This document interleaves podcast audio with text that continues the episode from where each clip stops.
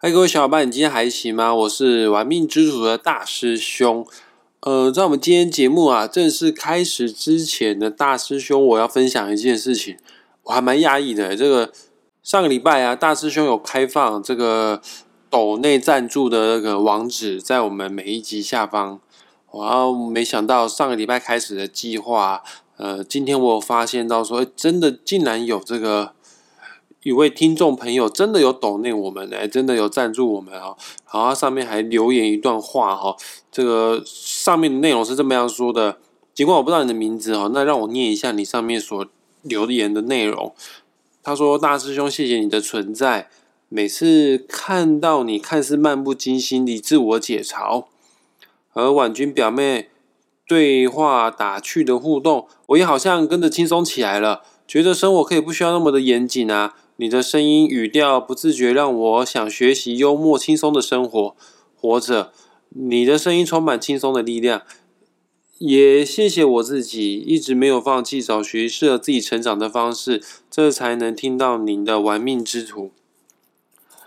那我也谢谢这位听众朋友的支持啊，不只是啊这个有收听我们玩命之徒之外呢，还给我们实质上的鼓励跟奖励哦，这个。斗内大师兄哈，有各位听众朋友支持，确实是支持大师兄继续做节目下去的一个非常重大的动力哈。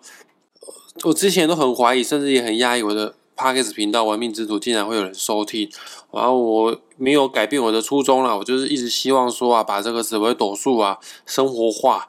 我希望用一种轻松的方式啊，让大家不要觉得算命这种东西、命理学这个东西非常的艰涩难懂。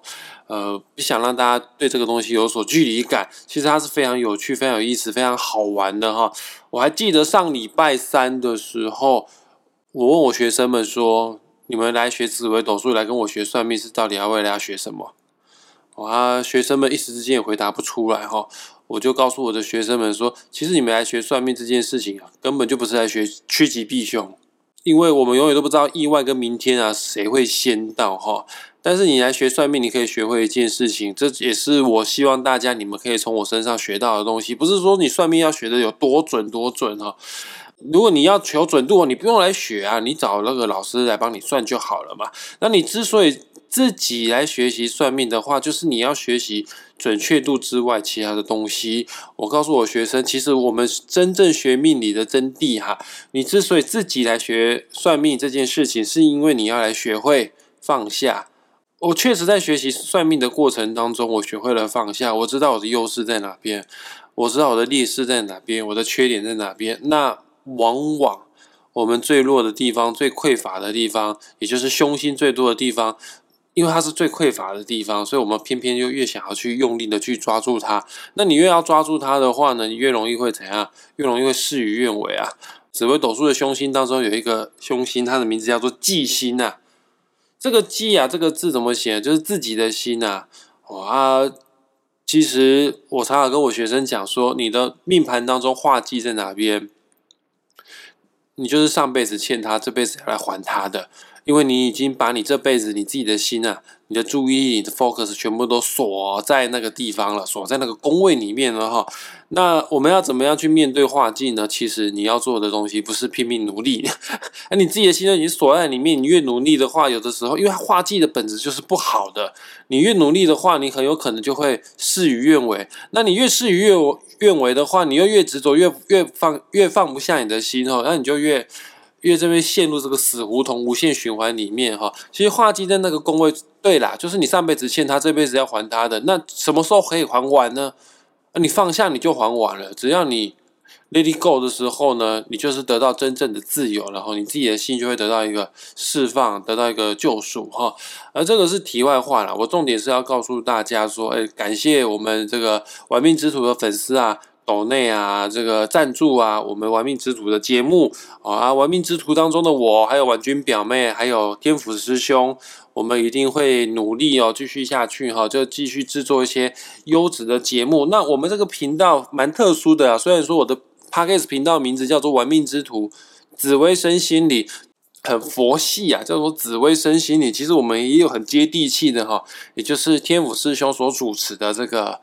紫薇发大财，因为我真的觉得哈，真正完整的人，真正丰富的一个人生啊，不是说心灵层次要非常非常高。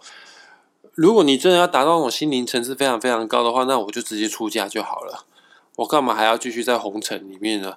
啊，有一句话是这么样讲的啦，这个红尘炼心呐，就连菩萨都是在红尘里面做修行的啦。啊，因为我们的日常生活其实就是一个非常好修炼的一个道场。啊，我们日常生活当中呢，你除了要心灵富足之外呢，你物质方面也不能太匮乏。你物质上面太匮乏的话呢，那你就跟出家人没有什么太多的两样哦。当然，出家也是一件很好的事啊。有机会的话，跟大家聊一聊哦。这个，嗯，就我对出家的看法了。啊，那我目前现阶段没有出家的这样打算。我希望我继可以继续待在这个滚滚红尘里面呢，继续来休息。哦，继续来活在当下。那但赚钱这方面我不太行啊。我我女朋友都一直很常的抱怨我说我这个这个人非常佛系哈，对金钱不是那么的在乎哈。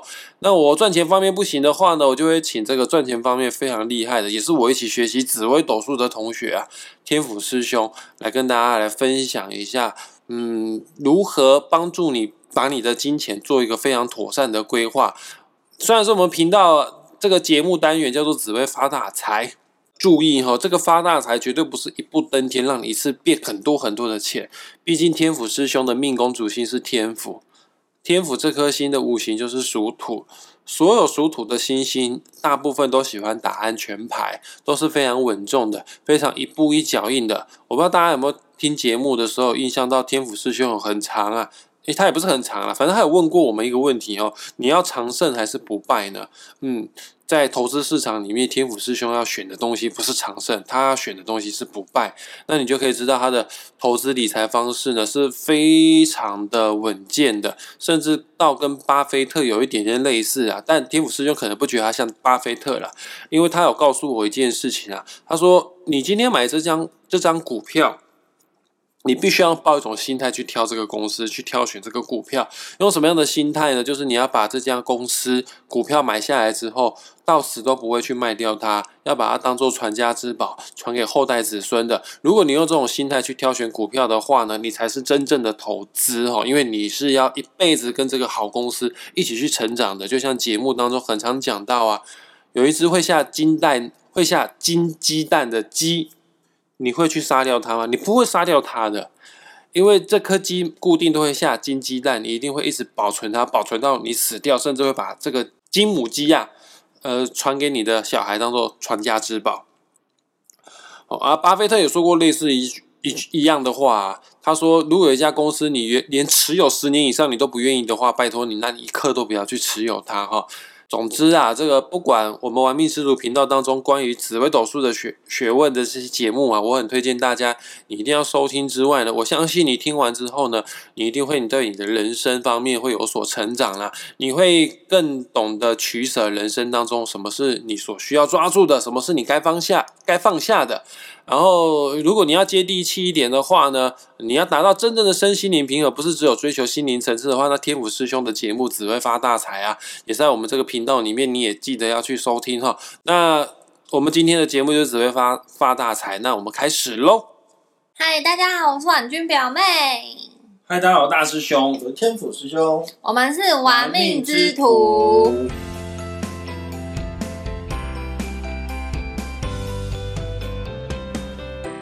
天府师兄，嗯，我的学生又问问题了。好哦，这个问题啊，这个他现在问这个问题非常的庞大，我觉得我们可能需要一整集都要回答他这个问题。虽然说问题只有一个而已，他问说啊，假设我要研究某间公司的股票适不适合投资啊，是资哦，不是鸡哈。嗯，那我觉得他还蛮有 sense 的。他说，那基本面的资讯要从哪里拿到呢？其实他问这个问题，某种程度就是说。我们要怎么样去研究一家公司的基本面？怎么样去研究这家公司到底适不适合投资？嗯，好，我喜欢这个问题。这个问题问的很好，有 sense。资讯管道有很多，大家最喜欢的是什么？资讯管道很多，呃最喜欢的是内线吧？对，大家都喜欢内线，对不对？内线，对不对？大家都想要听到内线。俗话说得好，对不对？千线万线不如不如一条内线。这个李佛摩曾经有说过哈，就是那个佛李佛摩哦，对，他曾经有说过小心内线，所有的内线。真的。其实这个地方我通常都跟人家讲说，就很多人说老师老师我有个内线，我通常都会问人家一件事情啊，这件事情你确定是内线，还是只是因为你不知道，所以你觉得它是内线？就算对方是某个公司里工作的人，你要搞清楚他在这个公司里的食物链站在什么位置。我好想要跟大家说，即便是董事长的话也不能听。因为所有的董事长都一定对自己的公司是乐观的，你不会见到一个悲观的董事长。如果有个董事长在在市场上讲悲观的话，一定有诈，你赶快买他的股票。因为因为他是这样，他是只要买自己要库藏，对，大概是这种意思。那种非常乐观的，一直喊自己公司会到多少多少多少钱的那种董事长嘛，通常他的公司都不会到那个价位。好伤心，真的，完全远远我绝对没有影射任何人，所以果冻说他到两百要退休，就话不是我说的。OK。话不是我说的，我也没有影射任何人，我只是说很多很多的董事长都是这么一个倾向。什么样的人在什么样的位置里，就可以知道他的资讯大概是落后了多少，落后了多久。小员工就是底栖鱼类嘛，底栖鱼类只能吃什么？从最上面飘下来的渣渣嘛，对不对？嗯，对不对？在上面游来游去，大只的，它吃完了都不会让你看到啊。它吃完了再拉出来的，你才会捡到，对不对？才会往下沉嘛，大概是这种意思。所以我在讲说，既然内线不可以相信的话，那我们应该看的是什么东西？如果说今天讲说是你学生问的这个，说他想要知道是基本面，对，基本面。那，嗯，我希望一般台湾在台湾大家讲基本面的时候，泛指的意思就是说，透过公司的财报啊等等等等的资讯，好来看一间公司的叫做这个基本面。那财报要去哪里看？那用这种方法来理解的话，哦，那天府是用我最常看的地方的一个网站，哦，叫做 Good Info 台湾股市网，是一个公开网站。这个大家可以去查呢，大师兄到时候也一定会把链接放在网站里面。OK，我会把 Green Info 的链接放在我们这集下方哈，你记得自己去点开来看。对，叫做台湾股市资讯网，它其实从一间公司的从财报啊到股东持有人啊，大概的业务是什么啊，历年来的配股配息啊，现金流这些，它基本上都会在上面都有。啊，那如果说你对基本面有兴趣的话，可以去这里看。我对基本面是有兴趣的，但我进去看呢，我也不见得看得懂啊。嗯，对，其实这个是大部分的情况，我其实很不喜欢讲技术面或者基本面，用这种方法来分析，就是用这样的方法来分类。哈，对我来讲，我的分类方法通常都会讲说，你今天要看的东西是过去还是未来。一个叫过去推算，我都会讲过去推算，所以过去推算的时候，我会把技术线图跟基本面都纳入考虑。一个叫做未来，那就是都是没有发生的事情，所以技术线图看不到，基本面也不会有消息。对呀、啊，那大部分的情况下面，你能够赚到很多钱、很多钱的股票的投资，赚的钱其实都是在于所谓的未来面。对啊，那未来面其实就是很简单的尝试推理的。像我之前有讲过的，你你无论如何，你看像过去，尤其是去年吧，对不对？大家都在喊这个银行股完蛋的，金融股不赚钱了。你看这几个月，对不对？今天我们录录影是四月九号、十号，十号，今天四月十号，你从四月十号这几天，就这几天就好了。你看新闻，某某金融股又又历史新高了。我们上一次录节目就在讲历史新高，今天又历史新高，对不对？某某又赚了百分之几百趴，对不对？就是我说，其实你从尝试来知道说，大家股市好就赚到钱，赚到钱就会需要花钱，花钱一定会透过谁？银行嘛，嗯，刷卡，刷卡呀、贷款啊、分期付款啊，这些是不是银行都赚一手？对，那你怎么可能买银行会赔他钱？他一定赚到钱分给你，然后你跑去网购啊，所以某些公司上市柜的一些百货公司诸如此类的啊，各个不是每一间哦，我要先强调不是每一间啊，但是有一些获利能力特别强的，对不对？那天主师兄这也在讲什么？你要怎么样去判断一间公司获利能力强不强？你不就站在人家门口看那个进出率有多少人吗？做人干嘛那么累？我就直接讲，一间公司为什么它的股价会贵？因为那家公那家公司有赚钱啊，因为它值钱嘛，对不对？不赚钱的公司就不值钱了嘛。例如说某间曾经是股王股后的这个手机大厂，笑死人！它就不赚钱，现在它的股价就是这个几十块嘛，对不对？从几百块，对不对？到千，对不对？从千到百到几十，对，为什么？很简单，因为它不赚钱。一间公司有赚钱，股价就会上去。台积电为什么一路涨？因为它赚钱。因为它赚钱，对，所以说你只要看股价很贵的，你在 Good Info 上面又可以看到它每年的 EPS，你就知道它有多赚钱。然后你就去买很赚钱的公司，跟着它分钱就好了，对不对所以要看 E EPS。？EPS 很重要，我觉得什么都是假的，钱收到口袋里是真的。对啊 EPS 叫什么？中文叫什么？EPS 嘛，你这样问我中文 earn per 什么？，earnings per share，每股收益。哦，每股收益嗯 EPS。OK，对，文君表妹刚刚有问题，对，就是有人有人问，嗯，就说那现在到底可不可以进场台积电？他应该不要说可不可以进场，就是说对于台积电的看法。它是它是有赚钱的公司啊，ETS 也不错。对啊，，刚才你有提到台积电，对啊，我就我我只是拿它做一个例子，我绝对没有推荐台积电哦，各位同学。相反的，我都会讲说，你今天如果说你想买进一间公司，你的目的是为了什么嘛？因为我个人在某个方面来讲，我不会去想要分台积电每年的配股配息，为什么因？为它分的比例的利润比例来讲，相对来讲哦偏低。哦因为大家现在就一直在炒这一个啊。虽然你说过，就是一直在上新闻，一直在炒的，就不要去接。对啊，大概是这样子。可是我通常很多人就会讲说，问我说这个为什么外面很多的报章杂志提台积电？你要先搞清楚，报章杂志报道它做出来的也是一个商品嘛，它的节目也是个商品，它要卖给想看的人。大家都想看台积电的消息，因为散户都超爱买台积电嘛，最近是个显学嘛。动不动就有人问我台积电，那你所以报章杂志害我都新闻并冲动想当冲对了。他报章、杂志、新闻等等，他今天并不是特刻意的怎么样，而是说，因为这个是受欢迎的新闻和消息，所以他们就会去播。哦但是如果你要问我的话，台积电的 EPS 不差哦，可嗯，它价钱太贵了，所以相对比起来，它配我的钱比例上算起来就太少了。还是因为台积电它每年的 EPS 它要拿很高的比重去做研发。嗯，不是不是，我们今天这样子讲哈，EPS 出来是一个数字，只是一件事情。但是对我，如果说我今天要存股的话，对我来说，我要看的是身为一个股东，你的利润百分之多少分给我，哦，所以说除了看 EPS 还要看什么？那个叫什么？分你的比例，分给股东的钱是多少？那个缩写叫什么来着？嗯这个在 Good Info 上面，呃，它的分类叫的名字叫做这个股东权益。可是难道不可能台积电有一天变成第二个大力国吗？没有说不可能啊，我都讲了。接下来，如果说你想要赚很大的钱、赚很久的钱的话，你就要相信考虑的就是对信念。未来性，对不对？进入未来性的时候，就是你个人对于这个世界的解读嘛。那你觉得台积电有未来性吗？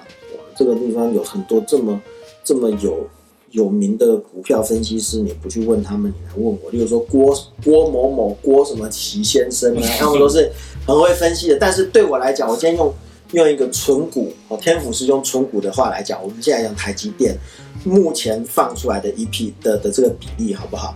它就是说今年二零二一年这样子先配出来的钱，大概是两块五，然后还会有两块，像是目前这样五块钱嘛。但不管怎么样，台积电如果说我们从固定 f 上面看，它有个这个鼓励政策嗯，的最右手边有个地方叫盈余分配率，它的盈余分配给你才百分之四十多嘛。所以对我来讲，这间公司非常赚钱是一件事情，但是它分给我分钱给我的这件事情上面，不是一个我满意的地方。所以我个人对于台积电的操作方法就会变成做一个价差，它到一定的数字我会卖掉它，因为卖掉它赚的钱会比我领它的股利股息还要多。我我打岔一下，所谓的盈余分配率就是公司赚到的钱，然后你刚刚说台积拿百分之多少分给你？台积电盈余分配率是四十几趴，四十六四十六。六，他他赚一百块，他拿四十六块分给股东，对，没错你。觉得太少了？当然它有它的必要性，因为它必须它是一个要做重研发的公司，等等等等。也就是说，它不是一个不可以投资的公司，但是在于纯跟分股利股息上面的时候，我不会去挑选它，因为它分给股东的钱不是非常多的。那你觉得但是它可能非常有成长性，它的股价可能会继续一直喷上去。对，真的对，所以说对我来讲，我的策略就会变成台积电在我的手上，我买它是准备赚了一段以后，就透过技术分析的方式，在某个点位把它卖掉，等它再回档再买进，一波一波的赚上去，然后到一定程度以后，就不会再买进台积电。然后靠卖台积电的钱，我会去买其他的，会分非常多股利股息给我的公司。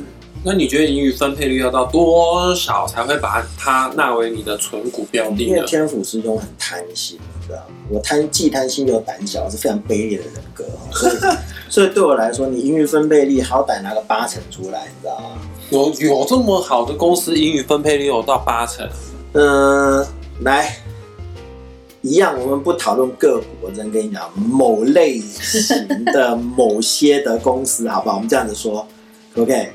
那例如说，相当相当多的银行，其实会做这种事情。关谷银行啊，呃，对，相当多的银行不一定要到关谷啦，我们就讲银行，对不对？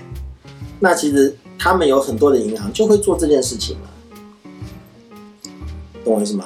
那或者说是我现在找一个标的物，台湾某个地标的银行，我这样讲，哦这样讲，这样讲已经很对地标。我只有说地标，没有说哪类型的地标，大家自己去参透。哪一间？不能讲，哦，我知道，嗯，谁？呃，不能讲，你不要挖洞给我跳。对，对不对？我们现在看这间银行是不是台湾的代表性哎不是地标？那个哦哎、你猜错，代表性地标对不对？你看它的盈余分配率是多少？是哎哦，要加起来啦，对配息加配股，不管盈余分配率我三不管，八十五点三，对不对？八十五点三，去年九十一点八，前年八十九点九，OK，某哦，地标银好行，多哦哟，对不对？他历年下来都是八成以上，哎，那很慷慨呢。他赚到钱，赚一百块拿八十，你说八十几吧？八十都是八十以上85了，至少有八赚一百块拿八十五块分给股东，对，对我来说，这才是好公司，有良心的老板。呃，不能这样子讲，我就只能讲说，在这个情况下，他是最符合我性格、最有对我个人最有利利益的一间公司。我们不谈绝对，我们都讲没有绝对的对错嘛。有的人可能会觉得这种公司那个股价股价成长太慢了，没动，没动过，嗯，我总结一下，第一点，从 Greenfo 网站上面要看嗯，EPS，要看这家公司有没有赚钱。他没有赚钱啊，他分一百帕给你没有屁用，他没赚钱。对，他只是把负债增加而已。然后第一点，EPS 它真的有这家公司真的有稳定获利，真的有稳定的赚钱模式之后，我们第二点就是要来看盈余分配率。对，如果就是说，对于说你想要每年分润的存股的话来讲，其实这个数字非常的重要。它到底分多少钱给我？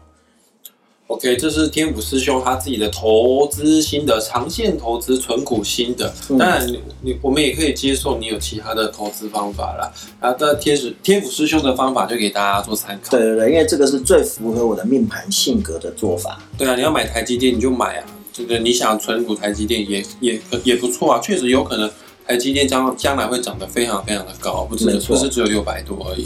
没错，因为天府师兄也可能这些关谷银行分配给我的钱，我会拿去买台积电，哦，然后做一个价差，卖掉台积电赚进来的钱，我再去买这些银行。这是我个人的做法，你这个就上下其手的。这个叫做有效率的运用的资金。其实从有的有的人会追随我的节目，从我们之前讲说从买房子开始一路下来，对不对？我们要有效率的运用你的资金。那有的时候有的资金可以去运用在哪里？在买未来。像有时候我们知道说抽股票，是不是有股票公司？股票申购，对不对？我们叫抽股票这件事情。其实有人会问说，老师那个抽股票要不要抽？我都讲说，你先看这间公司你愿不愿意抽嘛。有的是烂公司，烂公司叫你抽股票，然后你抽到你只增加负债。这个 真的会有等一下，等一下，这个这集时间差不多了啦。这个我关于抽股票，我们下一次再讲。好，我觉得抽股票它好像也是一个大问题。OK，那我们因为我刚才只是想再问一个问题，嗯，就是你这问题小小的呀，对小小的，就是刚才不是有提到说那个盈余分配这一些嘛？可是相对的，我会不会看了这一些资讯，然后它其实只是从我们可能他都会配给你啊，可是其实他一直在越来越稀释掉他的本金什么的，没关系啊，因为你的股票配的很多的时候，你 EPS 维持不变。就是所以还是要看 EPS 就了。对对对，因为 EPS 是每股多少钱，每股赚到多少钱嘛，对不对？一千万股赚这个钱，跟一股赚这个钱是一样的意思，它是比例的差别而已。因为我除下来，如果说今天你的股票稀释股股份越变越多，可是你每年赚进来钱不变的话，你的 EPS 就会掉下去嘛，因为分母变大。对，那但是如果说我 EPS 每年维持不变，我一直配股票出去，但是我 EPS 都差不多在这个位置，是不是代表我的获利能力是很好的？哦，好，这样我懂了。嗯好了，那我们下一集哈，敬请期待哈，我们要来聊一聊股票申购到底是怎么一回事，还有股票申购一定会赚钱吗？有人说买股票申购好像在抽乐透一样。嗯，好哟，听完我们的频道，哎，等一下，听完我们的节目吗？对要我们五星评价啊。听完我们的节目，记得给我们五星评价。如果有任何关于紫微斗数或者财经吗？是财财经还是投资投资理财或只会懂数问题，如果有任何投资理财或者是紫微斗数相关问题的话，也欢迎在底下留言给我们哦。拜拜，我们之后再见。拜拜拜拜。